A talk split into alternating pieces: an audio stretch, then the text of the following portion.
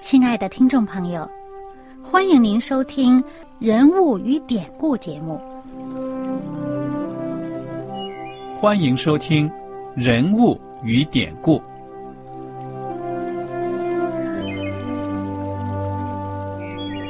听众朋友们，当你读圣经的时候，不知道有没有过这样的想法？生活在几千年前的圣经人物，与我们这生活在二十一世纪的人有什么相关吗？那些古时候缔造了历史的伟人们，只是些令我们感叹而望尘莫及的对象吗？那些败坏了品德的小人和有负圣托的失败者，难道只是为了让我们嗤之以鼻吗？在这个人物与典故的节目里，我和小燕将与大家一起，通过圣经中的人物和他们的事迹，看看我们能从他们的故事中得到哪些启发，以便用正确的态度来对待我们每天所面对的生活和挑战，共同奔走天国的旅程。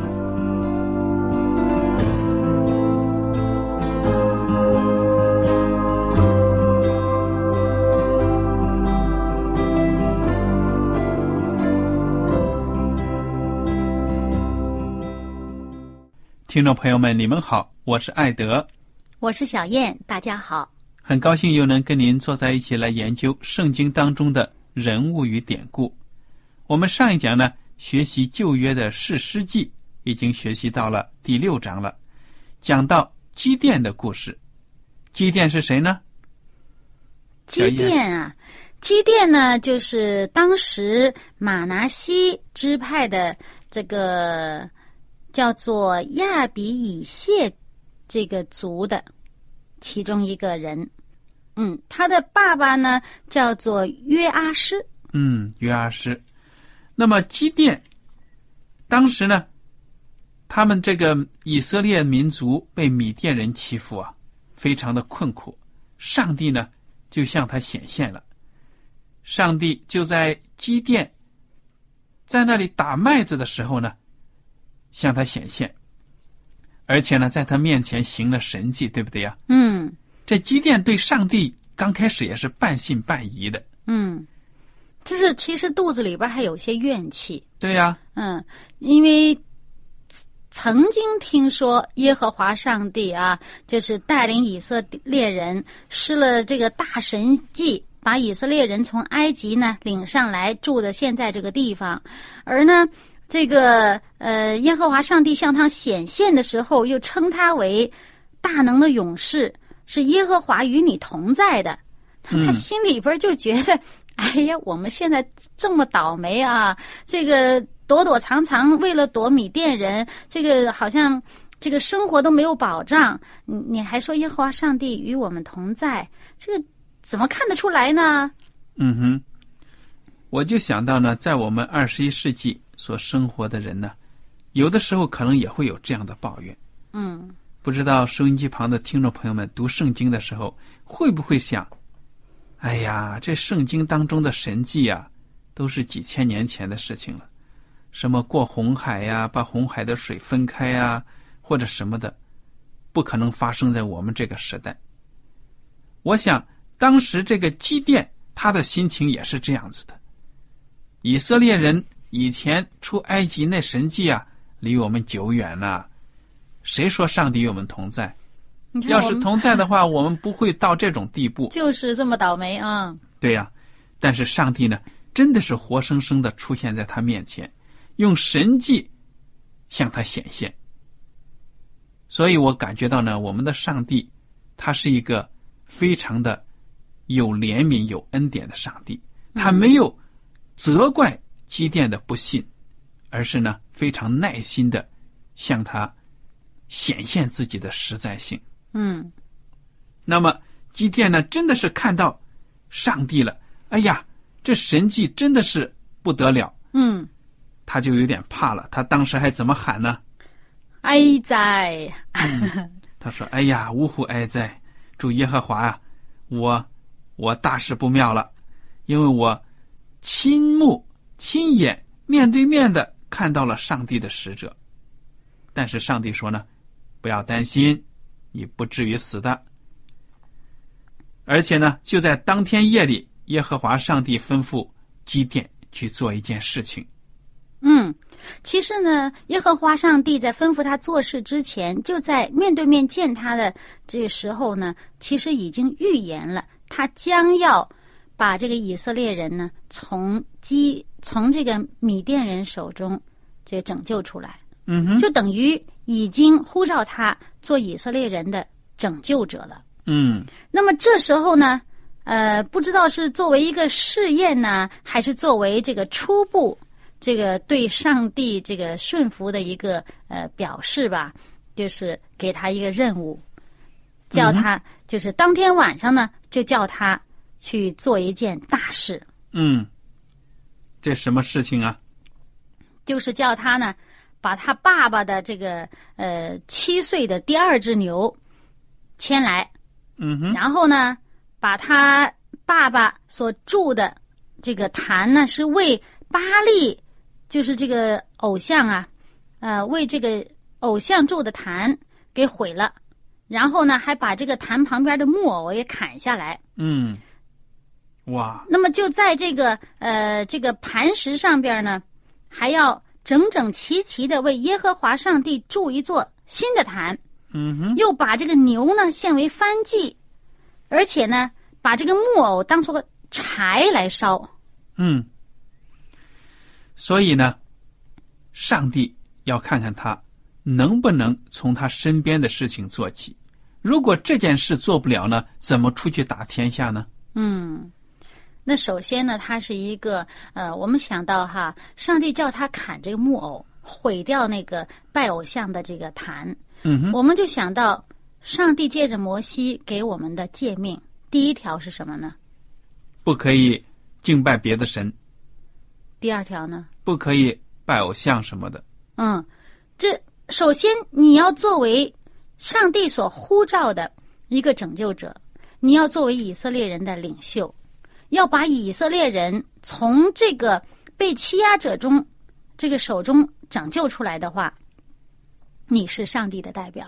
嗯哼，那你首先你自己要归上帝为圣，嗯你要分别出来跟其他人不一样。不一样在哪里？不一样就在于你是全心全意顺从上帝的。嗯，首先就是顺从上帝的律法。而且呢，我还想到一点呢，就是有的时候呢，我们看起来传福音呐、为上帝做工啊，到外面去面对着外人很容易，嗯反而对待自己家里的人呢，就有点不好意思啊，或者不敢。嗯那我想，上帝也要看看他，你敢不敢对着你自己的老子 去做，让他可以说呢，对他大有打击的事情，对不对？其实我相信啊，他对耶和华上帝的这一点点认识，应该也是从他父辈传来的。嗯哼，可是他这个父亲呢，不知道为什么呢，又去筑了这么一座坛，可能是迫于四周围的压力，啊，因为周围的百姓都拜这个巴力神，嗯，都祝偶像，可能他父亲迫于这个压力呢，也干了这么这样的事情。我们继续往下看，就可以看到他父亲心中的这个良心呢，对上帝的这种这种这个忠实的这个心呢，还没有完全泯灭。嗯嗯，对呀、我们继续看下面，这个基甸呢，就顺从了耶和华的这个吩咐，就照着吩咐，从仆人当中选了十个人来。那么，因为他怕他这个父亲家里面的人，还有这城里的人呢，所以他就白天不敢做这个事，他就在晚上就照着上帝的吩咐去做了。嗯，把这个巴黎的坛呢、偶像都给毁了。第二天早上呢，城里的人起床了，哎呀，出来一看，巴黎的坛被拆毁了，坛旁的木偶砍下来了。第二只牛，也不知谁的牛啊，陷在新筑的坛上，于是呢，就议论纷纷了。哎呀，谁做的？谁做的？他们访查之后呢，就说这是约阿施的儿子基甸做的。他们还真有本事，真给查出来了。嗯，那么这城里的人呢，就对约阿施说：“将你儿子交出来，好对了，治死他嗯哼，啊！因为他拆毁了巴利的坛，砍下坛旁的木偶。嗯，这个我们记不记得？这个摩西律法当中讲什么呢？拜偶像的要怎么着？拜偶像死啊，啊，对呀、现在他们反过来喽，嗯哼，不拜偶像的，嗯哼，归耶和华上帝的要致死哦。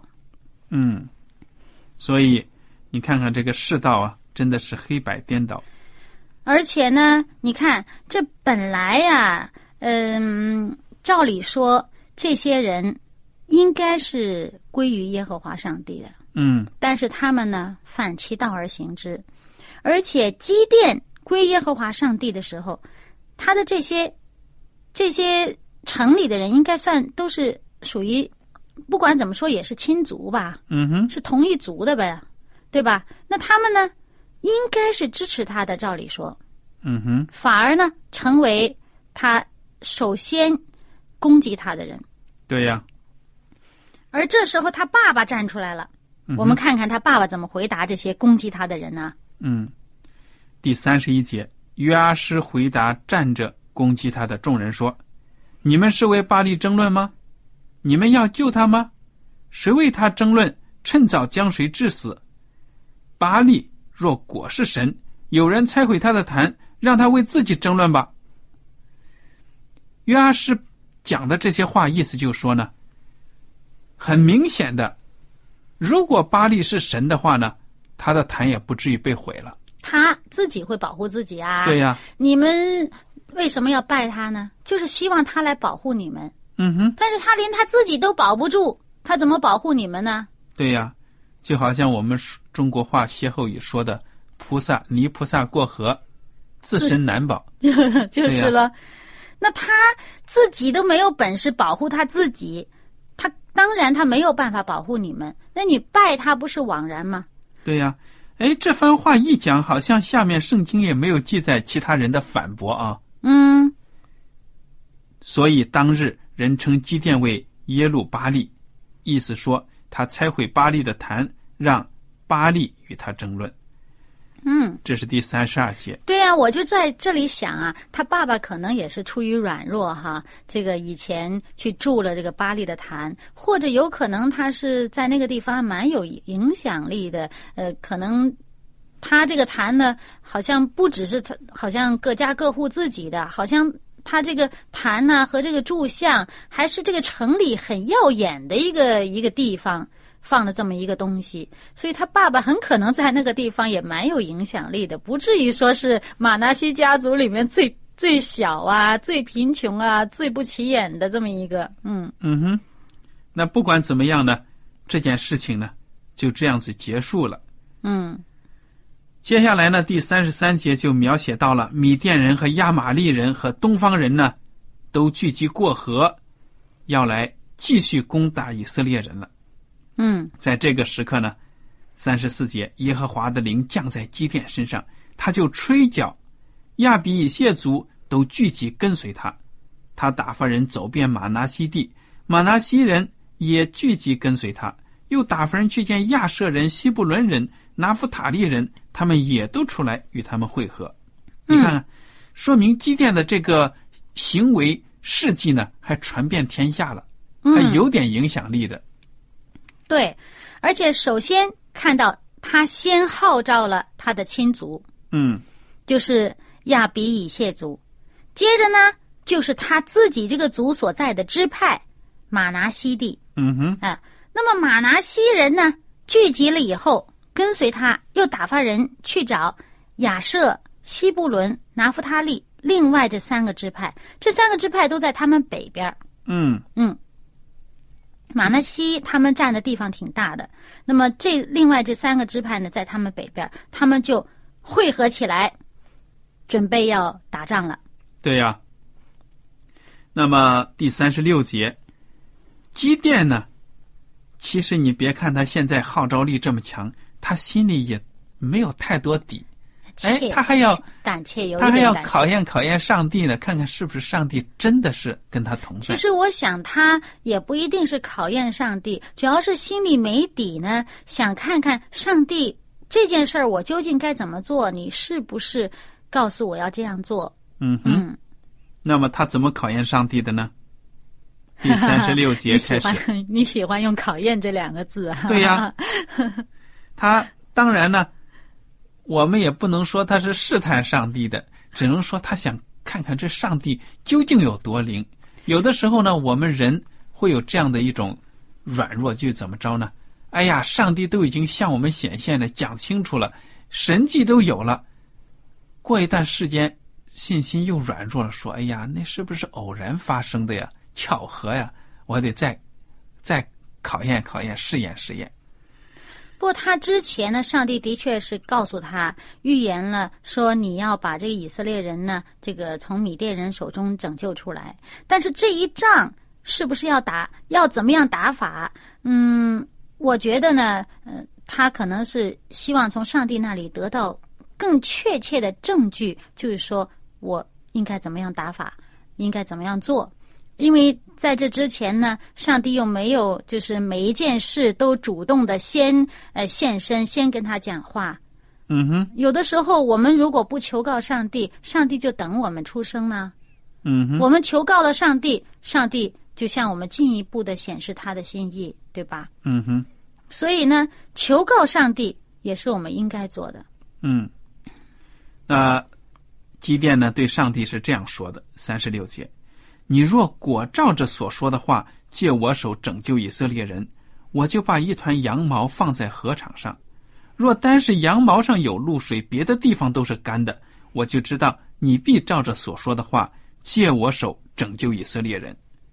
次日早晨，基甸起来，见果然是这样，将羊毛挤一挤，从羊毛中拧出满盆的露水来。哇，这个露水还真多。不过，嗯嗯，说不定他心里边在想着，哎，是不是这么回事儿啊？对呀这个周围都干的，那是不是都渗下去了？那如果说是下了一场雨，就下在那儿，那你说这个地上干了，这羊毛上面有这么多水也说不定哈。你可能心里边又、又犯嘀咕了，哎呀，不好不好。是不是什么自然现象啊？对不对呀、有的时候看到神迹了，我们软弱的时候就是不敢相信。嗯，他想更加确切的这。一次呢，这一次就更加难度大了啊！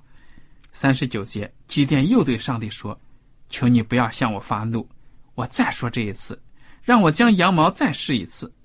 但愿羊毛是干的，别的地方都有露水。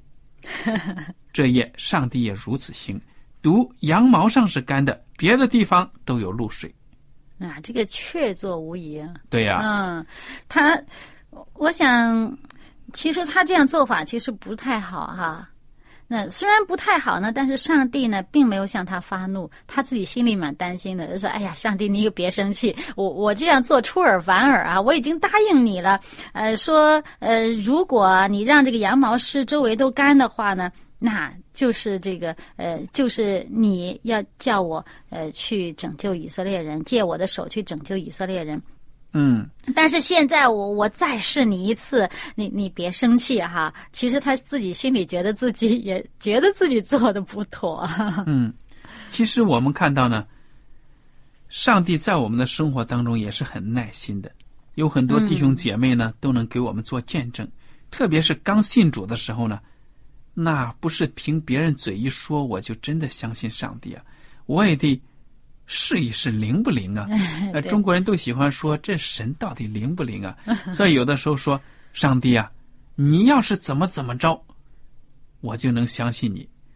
我们求的这些事，往往都是人绝对办不到的。哎哎，没想到上帝能够做到，很多弟兄姐妹都有这见证。哎，做到了，他可能又觉得，哎呀，哎，上帝再怎么怎么着，人有时候就是会出尔反尔的。对呀、那么我觉得上帝呢，就显出他的仁慈，他的慷慨，嗯，不跟我们这些罪人计较，反倒呢，很可以说呢，用一种很开明的这种态度呢，对待我们的这些要求。其实啊，我们得到上帝的这个应许，我们得到了上帝这个所赐给我们，就是我们想要的，得到上帝所赐了，最终。应该是把我们带到上帝面前去。如果说我们求这个求那个，就好像哎呀，好像这个阿拉伯的这个神话，这个这个神灯似的。呃，我指挥着他，我想要他干嘛就干嘛。呃，我想让他给我什么就给我什么，变成这个上帝成为我们的使唤工具了，这就。彻底的错了，这个这个不是一个信仰的一个真实信仰的一个根据。但是呢，如果说我们所求的增加了我们对上帝的这个信任和信心，把我们带到上帝面前去啊，那么上帝很愿意为我们做这些事情呢，嗯，兼顾我们的信心的。所以呢，我们也信主时间长的呢，也会感觉到，刚开始的时候，因为信心小，上帝呢给我们行神迹。过了很多年呢，我们也就跟上帝关系亲密的时候呢，我们也就不求神迹了，对不对啊？你如果老是上帝啊，你做这件事情我就信你，你不做不了呢，我就不信你，那这等于是可以说是真的把上帝当成丫鬟来使唤了，对不对啊？所以，我们基督教的信仰呢，注重的就是跟上帝之间的这个关系。其实呢，这是上帝对我们的怜悯和爱，他希望我们信他呢，听他的话呢，就对我们有直接的福福气，我们自己就得到这里面的福气。其实呢，我们信不信他，他有什么损失啊？他啥也不缺，对呀，他哪里是缺了我们这些罪人呢？嗯，对呀，所以，上帝作为我们的父亲呢。不会跟罪人这样子计较的，他倒是很怜悯我们，希望我们呢能够看出他的大能，他的爱。好，我想呢，接下来我们就看看基甸现在真的是铁了心了，他知道了，不再怀疑了，他就带着军队呢要跟米甸人作战了。嗯，跟随他的人还很多呢，而且呢。虽然他的号召力这么大，一呼百应的，对不对呀？嗯。那些族去哪里？哎，一呼召，我们打吧，好，都来了。但是上帝还不希望有这么多人呢。上帝有他的考虑啊。嗯。你看看这个第七章第二节，耶和华对基甸说：“跟随你的人过多，我不能将米甸人交在他们手中，免得以色列人向我夸大说，是我们自己的手救了我们。”你看。上帝很会考虑的，嗯，知道这些人的骄傲，所以呢，上帝要显出另外的神迹来了，要让他们呢以少胜多，才能够显出上帝的带领。哎，不过有的人可能就想啊，说，哎，难道我说我愿意，就是说，嗯，感戴上帝的恩典呢，愿意去付出一些，我愿意做一些事情，难道上帝还不欢迎吗？哎，其实不是，其实这些人呢，我们看到后面呢，就会发现他们也派得上用场。不是说他们愿意嗯贡献他们的力量的时候，上帝不悦纳，不是这么回事儿。只不过这是打头阵的先锋，不是他们。而且呢，你还要注意到呢，你一呼百应，这百应当中的人可不都是真心的去啊，有的时候是凑热闹啊。哎，也也有怕死的。对了，上帝这样子说了。他就是说呢，要减少这些人，免得以色列人后来打了胜仗了，就说：“你看我们是人多势众啊，嗯，所以我们自己厉害。”上帝怎么说呢？第三节，现在你要向这些人宣告说：“凡惧怕胆怯的，可以离开基列山回去。”于是有两万两千人回去，只剩下一万。嗯，哇，三万两千，三万两千不到三分之一。对呀。一下子呼呼啦啦的走了两万两千人，你看这绝大多数人是不是凑凑热闹，对不对？那么这一万人呢？上帝还说还是太多了，怎么个办法呢？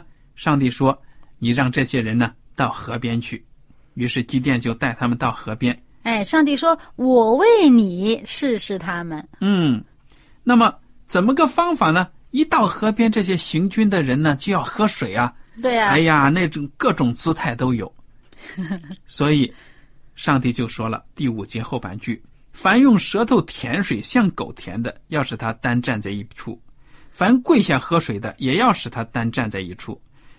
于是用手捧着甜水的有三百人，其余的都跪下喝水。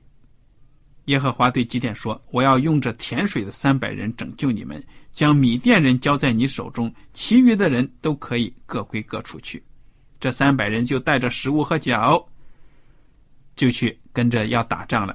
其余的以色列人，对了，就走了。你说为什么要选这三百个像？狗一样舔水的人呢？其实我想，可能他用手捧起这水来舔呢，可以，这是比较机警，随时呢，这个手还可以动作，可以去去防备啊，或者什么的。但是如果你跪下来，整个人跪下来这样喝水，就趴在下边就喝水的话，你四周围的一切你都已经不知道了。所以总体上来讲呢，这三百人是属于这些人当中比较机警的。嗯，有道理啊，但是。这是我自己这个分析哈，但是呢，不管怎么说呢，上帝呢是选择了这一群比较特别的、与众不同的这这一群人，他们很有胆色。嗯，那么呢，呃，只有三百人哦，当初来了是三万两千人，现在是三百人，剩下 百分之一。对呀，那可以说，哎呀，这是应该是精兵当中的精兵了。尽管这种挑选的方式呢，我们现代人不能够完全理解。嗯，究竟这个道理在什么地方呢？我们也没有生活在那个时代，没有观察这些人的表现。嗯，我们也只是做出一定的猜测。那不管怎么样呢，上帝就用这种筛选的方式呢，筛选出来人数了。我想呢，下面作战的故事呢，还有非常精彩的，但是因为时间的关系呢，我们这一次就不进入了。那么，小燕还有什么补充吗？关于这些？嗯，那么我们就想哈，其实你想象一下，三百人去对付人家那个多少人呐？嗯哼，在后面的这个经文里面，我们就看到十几万呢。嗯，那敌军有十几万呢，那敌人扎营的有十几万人，哇，我这三百人能行吗？我就预感到呢，这场战争不是一对一肉搏的。那种比拼，而是呢要斗智的。嗯，智慧战啊。对呀，三百人打那么多人，肯定要有一种特殊的方法。而且呢，还让其他的人都各回各处去哦。嗯哼。那么机电呢，叫叫他们回自己的帐篷去了。那么，你说这机电心里边会不会啊七上八下，这个紧张啊？我要是机电经过那么多神迹的话，我可能也就不怕了。对不对啊？一步一步，上帝就这样带领，对着信心不断的增长了。嗯哼，嗯，好，那么我们下一次呢，再看情况如何。好了，我们非常感谢大家的收听，愿上帝赐福你们。我们下次节目呢，再会。再会。喜欢今天的节目吗？若是您错过了精彩的部分，想再听一次。可以在网上重温，我们的网址是 x i w a n g r a d i o 希望 radio，或是找望福村也可以找到。记得把好东西介绍给您的朋友，与他一起收听。